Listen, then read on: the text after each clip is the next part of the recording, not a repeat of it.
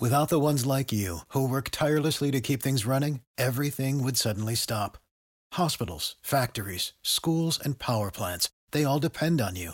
No matter the weather, emergency, or time of day, you're the ones who get it done. At Granger, we're here for you with professional grade industrial supplies. Count on real time product availability and fast delivery. Call clickgranger.com or just stop by. Granger for the ones who get it done.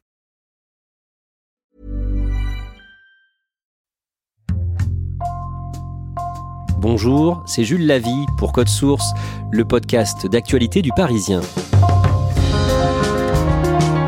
Le procès des attentats du 13 novembre 2015 se poursuit à Paris.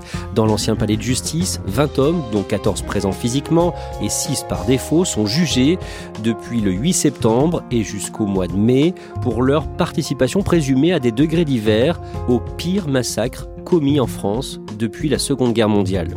Depuis le 28 septembre, 350 victimes se succèdent à la barre et dans Code Source, nous évoquons une petite partie de ces témoignages, scène de crime par scène de crime. Aujourd'hui, les terrasses des 10e et 11e arrondissements de Paris, en une vingtaine de minutes, trois terroristes y ont fait 39 morts et des dizaines de blessés. Avec nous dans Code Source, Pascal Aigret, Louise Colcombé et Timothée Boutry, journalistes au service police-justice du Parisien. Ils se relaient au Palais de justice de Paris pour couvrir cette audience. Timothée Boutry, à partir du 16 septembre, les policiers qui ont dirigé les constatations des tueries sur les terrasses parisiennes se succèdent devant la cour d'assises spéciale dans l'ordre chronologique des mitraillages. À la barre, un policier raconte ce qu'il a vu en arrivant près du bar Le Carillon et du restaurant Le Petit Cambodge dans le 10e arrondissement, une scène de guerre. Oui, il est encore très très marqué euh, ce policier. Il dit voilà, on est à la crime, on est habitué euh, à des scènes de crime, à voir des corps, mais là, c'est la sidération, c'est le terme qu'il emploie. Il y a des corps enchevêtrés, euh, une scène de chaos, autant de victimes sur une même scène, c'est impensable. Il dit après, bah voilà, on, on se met en mode professionnel, mais on est sidéré face à une telle scène de guerre.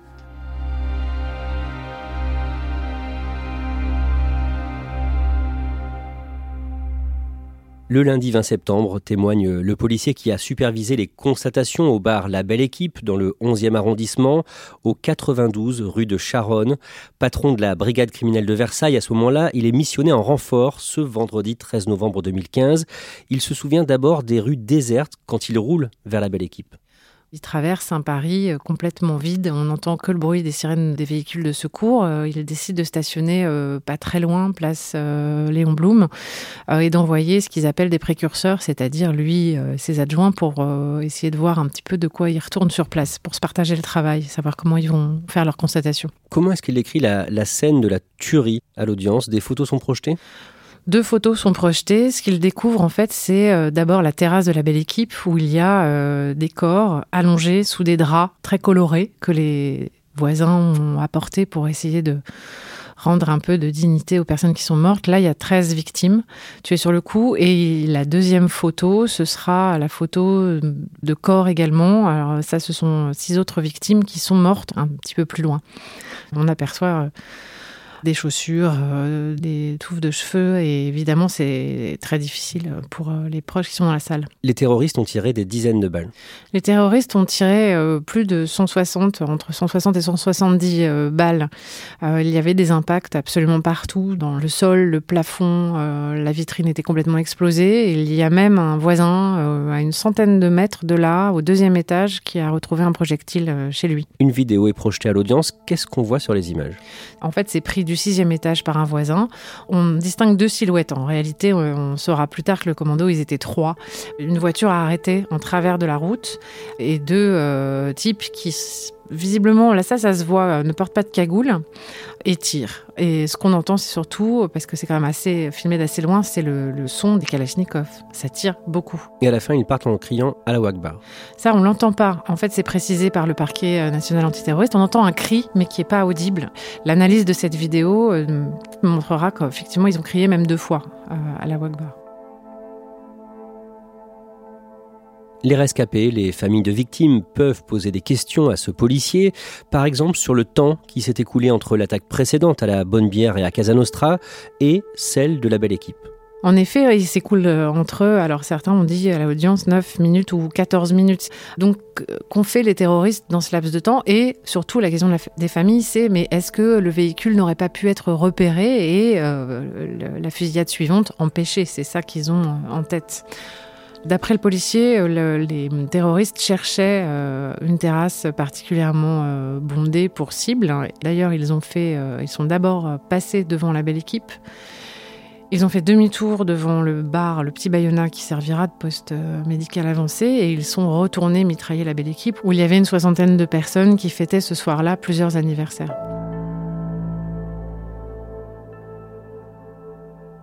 Dans le box, Salah Abdeslam demande une nouvelle fois à prendre la parole.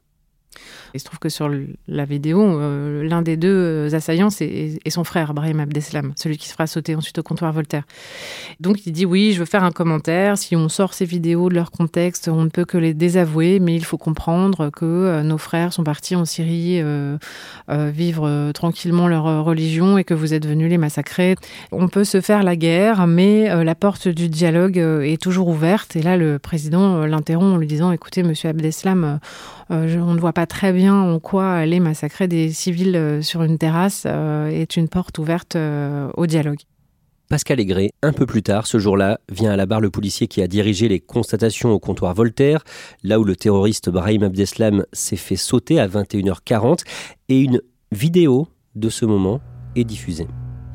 Elle est prise de l'intérieur du, comptoir Voltaire et on voit euh, un homme euh, totalement lambda avec une veste remontée jusqu'en haut du col qui rentre dans le café, qui bouscule un petit peu la serveuse, qui se retourne et là qui explose. Alors cette vidéo, elle provoque un haut de stupéfaction euh, dans la salle d'audience parce qu'on ne voit pas de sang ni rien. Voilà, c'est quelqu'un comme tout le monde a priori qui rentre dans un café pour commander un café. Comment réagit Salah Abdeslam? C'est donc son frère qu'on vient de voir. Cette fois-ci, il ne redemande pas euh, la parole. Timothée Boutry, après les policiers, c'est au tour des rescapés de s'exprimer devant la cour d'assises spéciale. Parmi les témoins, le mercredi 29 septembre, Maya, une architecte de 33 ans, qui était avec son mari au Carillon le 13 novembre. Maya, elle a vraiment été bouleversante. Elle était euh, à la terrasse euh, du bar avec euh, son mari, Amine, architecte comme elle. Ils s'étaient rencontrés à l'école d'architecture et trois amis. Son mari est mort et deux de ses amies sont mortes, deux sœurs jumelles. Il ne restait plus qu'elle et euh, le dernier membre du groupe. Alors elle raconte aussi, évidemment, comme tout le monde, euh, l'attaque, les tirs. Elle, s'est réfugiée au bord du, entre le caniveau et une roue de voiture. Elle, indique.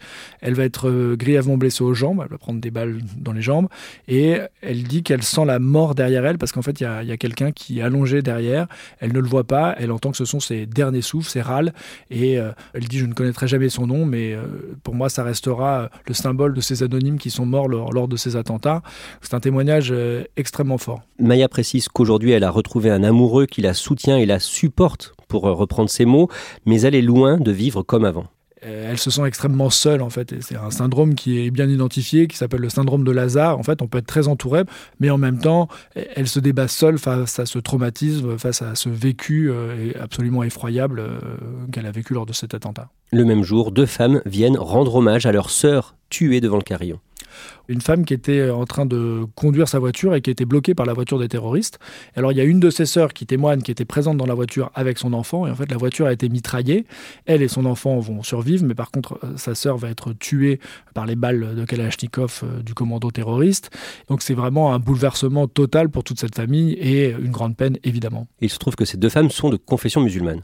Raison pour laquelle Salah Abdeslam va prendre la parole et euh, dire voilà, bah, j'entends qu'effectivement il y a des victimes musulmanes, mais euh, euh, c'est pas ce qu'on avait prévu. Nous, on était venus pour tuer des mécréants. Est-ce qu'il y a des musulmans qui sont morts? Eh bien, c'est un regrettable accident. Timothée Boutry, le lendemain, un homme de 57 ans prénommé Claude prend la parole.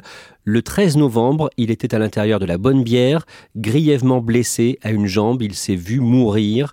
Ensuite, il lui a fallu des mois pour réapprendre à marcher.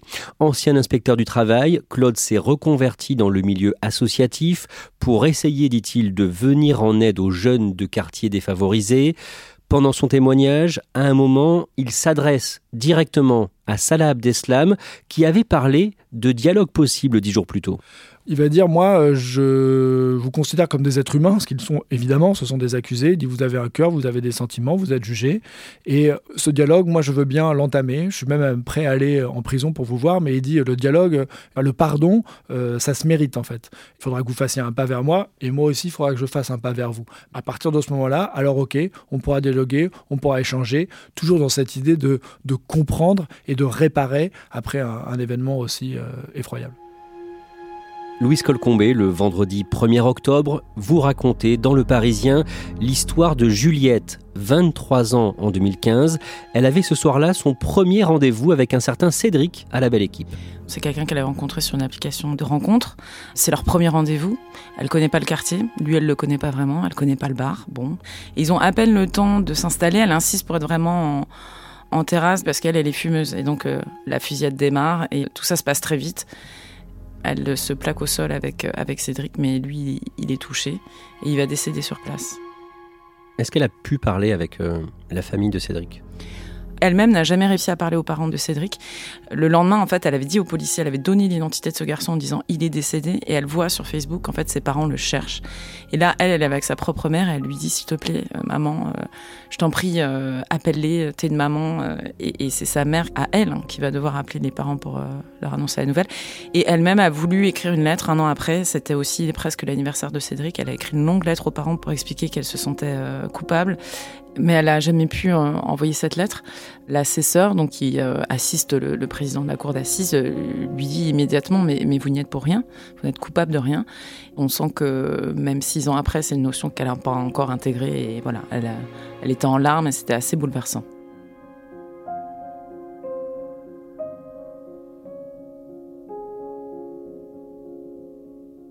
Timothée Boutry, ce soir-là, à la belle équipe, il y avait un parfum de fête. Il y avait deux anniversaires, dont celui de la directrice du bar, Oda Saadi, qui fêtait ses 35 ans. Oui, c'est une femme manifestement rayonnante, solaire, qui avait énormément d'amis. Beaucoup de gens sont venus à la belle équipe. C'est la bande de la belle équipe. Il y avait aussi les serveurs, les barman qui la connaissaient extrêmement bien.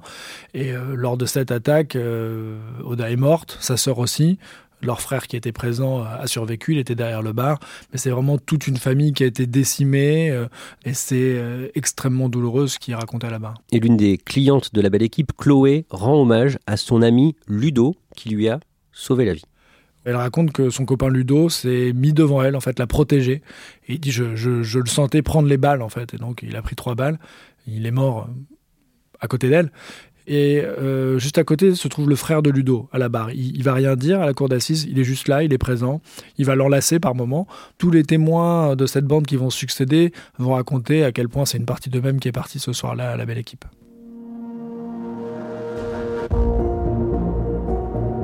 Pascal Aigret, le mardi 5 octobre, les proches, les parents des personnes tuées à la belle équipe viennent témoigner à l'audience. Des photos des hommes et des femmes disparus sont projetées.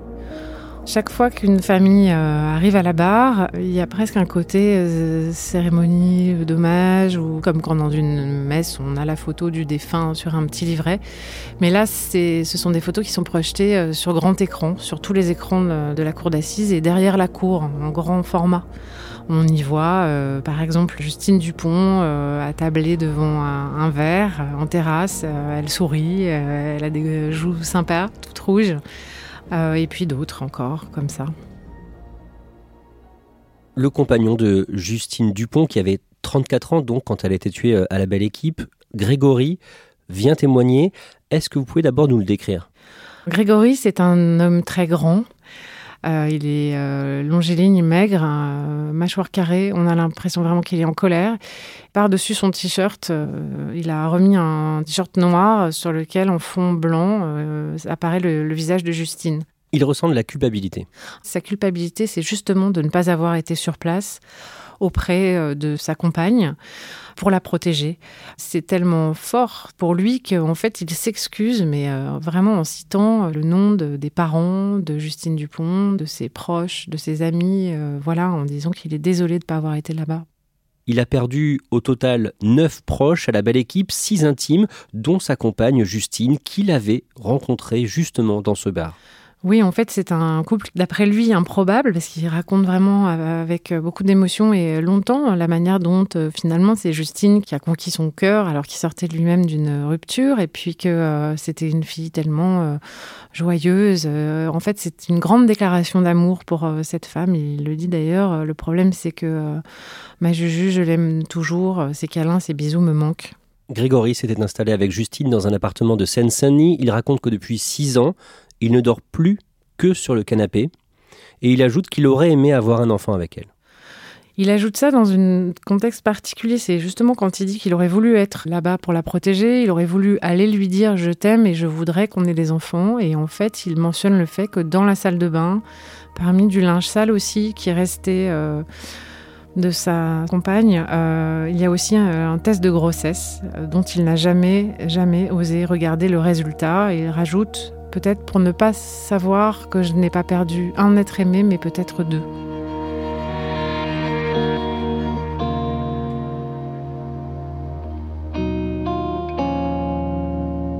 Parmi les témoignages de parents très forts, vous avez aussi raconté dans le Parisien celui de Nadia Mondéguer, la maman de Lamia, qui elle avait 30 ans. Nadia habite pas loin de la belle équipe et le 13 novembre, elle a entendu les tirs. C'est vraiment une famille qui s'est installée dans le 11e. Ils y vivent depuis euh, plus de 40 ans. Elle, elle est euh, égyptienne d'origine. Lui, euh, le papa était breton. Et leur fille, elle l'a décrit d'ailleurs comme une fille du 11e. La Mia, c'était une fille du 11e. Et ce soir-là, pour un rendez-vous amoureux qu'elle avait caché à sa maman, elle avait choisi d'être à la terrasse de la Belle Équipe. Et la Belle Équipe, c'est à quelques centaines de mètres de la maison familiale, où elle n'habitait plus, mais elle habitait pas loin, en colloque, aussi avec une amie. Et ce soir-là, euh, en ouvrant les fenêtres de sa cuisine, euh, Nadia Mondéguer entend ta, ta, ta, ta, ta. Elle est avec un de ses fils et elle se demande ce qui se passe. Qu'est-ce que c'est encore que ces pétards? C'est un peu étrange, mais elle ne sait pas. Et quand elle l'a su après, euh, que ce sont les balles qui rafalent, comme elle le dit, sa, sa fille, elle a ces mots, elle a dit Je regretterai toute ma vie de ne pas avoir traversé ces quelques centaines de mètres pour aller accompagner ma fille euh, dans ces derniers moments. Elle se souvient d'une expérience plus que douloureuse à l'IML, l'Institut médico-légal de Paris. L'Institut médico-légal de Paris, pour les familles, apparemment, ça a été vraiment très compliqué. Et notamment parce qu'on présentait les corps derrière une vitre pour l'identification et qu'en l'occurrence, on lui présente un corps qui n'est pas celui de sa fille, mais qu'elle veut tellement que ce moment aille vite et que euh, ce soit terminé qu'elle reconnaît sa fille et qu'elle entend une, amie de sa fille dans le couloir qui est en train d'engueuler un personnel en disant mais ça n'est pas la mienne. Cette femme qui est là n'est pas la mienne. D'autant qu'il y a une autre famille qui est en train de se rendre compte aussi, euh, pas loin, et de chercher sa fille, que euh, celle qu'on leur a présentée n'est pas non plus la bonne. Donc elle ne signe pas le papier, convaincue par les amis de sa fille, dans un état second. Et elle dit, après, elle se décrit sur le pont d'Austerlitz en, train d'appeler pour euh, le dentiste pour avoir le dossier médical de sa fille, euh, pour prouver euh, à l'Institut médico-légal que ça n'est pas sa fille, alors que ça devrait être l'inverse. ça aurait dû être à l'Institut médico-légal de lui présenter la bonne personne. Elle dit aussi que le père de Lamia est mort de chagrin. Elle en parle deux fois. Elle en parle au début de son témoignage, de sa déposition, en disant Jean-François, euh, mon mari n'est pas là. Alors qu'il s'était constitué partie civile, qu'il était très investi, il a fait partie euh, avec elle des membres fondateurs de l'association 13-11-15. Et on comprend plus tard dans sa déposition, elle le dit, que euh, il est mort de chagrin il est mort en début 2020, en, fait. Elle explique avec des mots vraiment euh, incroyables que quand il a appris la mort de Lamia, c'était sa petite coccinelle. Elle a vu son regard et qu'elle a vu la tristesse euh, l'envahir, le, frapper euh, très loin. Il y a une chose qui interpelle Nadia Mondéguer, c'est que les tueurs, les terroristes, avaient le même âge ou presque le même âge que sa fille. En fait, elle se rend compte que certaines des dates de naissance, euh, c'est 1985, c'est l'année de naissance de sa fille. Euh, elle dit, mais ce sont nos enfants. C'est notre société qui a euh, fait grandir aussi ces personnes. Nadia Mondéguer raconte aussi un voyage qu'elle a fait seule en Égypte, au Caire, une ville qu'elle avait montrée dans le passé à Lamia. Elles étaient allées entendre la voix des muezzins, l'appel à la prière. Il y a plein de, plein de mosquées au Caire. C'est l'appel à la prière, c'est magnifique. Elle arrive à retourner sur place, à l'endroit où toutes les deux l'avaient entendu. Un policier veut un peu l'empêcher d'accéder et puis elle finit par lui dire mais voilà moi j'ai besoin d'être là parce que euh, elle lui raconte en arabe. C'est la première fois qu'elle raconte ce qui lui est arrivé. C'est arrivé avec à sa fille en arabe.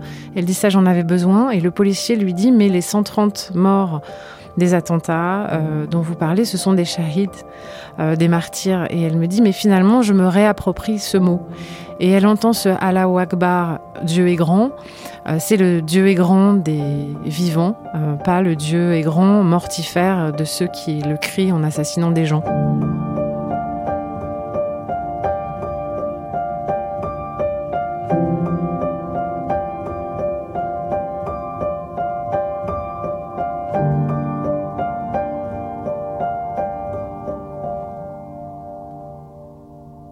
Pascal Aigret, tout à l'heure dans ce podcast, vous nous avez raconté ce qu'a vu sur place le policier qui a dirigé les constatations à la belle équipe. L'avocate d'une victime lui demande combien de temps le mitraillage a duré. Et ce, mitraillage, euh, répond-il, a duré entre une et deux minutes. Louise Colcombé, la cour d'assises spéciale a aussi entendu les parties civiles du comptoir Voltaire où Brahim Abdeslam a fait exploser sa ceinture, occasionnant plusieurs blessés. Le mardi 5 octobre, un logisticien de l'hôpital Saint-Antoine est à la barre et il décrit une scène plus que surprenante.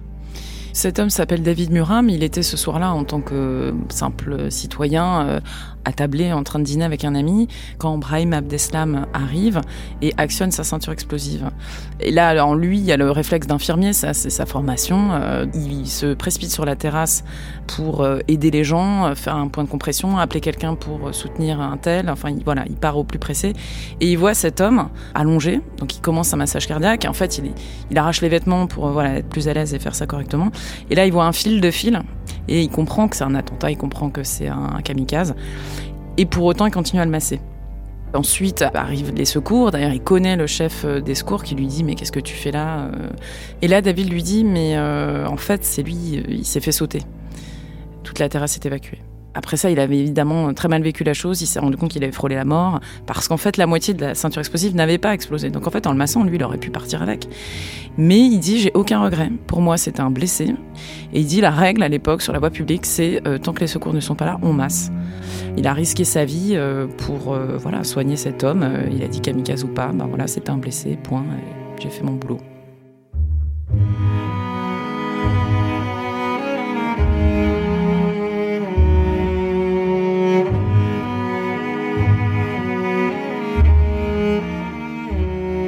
Merci Pascal Aigret, Louise Colcombé, Timothée Boutry. Je rappelle que vous êtes journaliste au service police-justice du Parisien. Vos articles sont à retrouver sur leparisien.fr et nous allons bien sûr continuer à raconter le procès du 13 novembre dans Code Source à travers nos podcasts. Dans le prochain, on évoquera les témoignages des rescapés et des parents de victimes du Bataclan.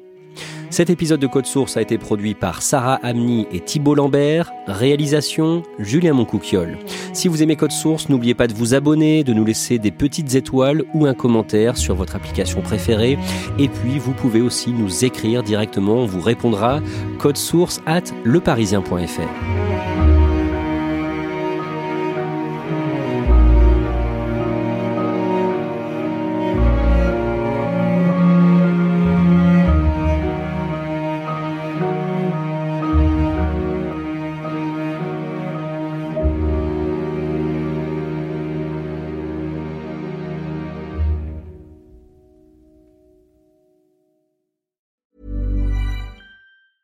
A lot can happen in the next three years. Like a chatbot may be your new best friend. But what won't change? Needing health insurance. United Healthcare Tri Term Medical Plans are available for these changing times. Underwritten by Golden Rule Insurance Company, they offer budget friendly, flexible coverage for people who are in between jobs or missed open enrollment. The plans last nearly three years in some states, with access to a nationwide network of doctors and hospitals. So, for whatever tomorrow brings, United Healthcare Tri Term Medical Plans may be for you. Learn more at uh1.com. Hey, it's Danny Pellegrino from Everything Iconic. Ready to upgrade your style game without blowing your budget? Check out Quince. They've got all the good stuff shirts and polos, activewear, and fine leather goods, all at 50 to 80% less than other high end brands. And the best part? They're all about safe, ethical, and responsible manufacturing. Get that luxury vibe without the luxury price tag. Hit up quince.com slash upgrade for free shipping and 365 day returns on your next order. That's quince.com slash upgrade.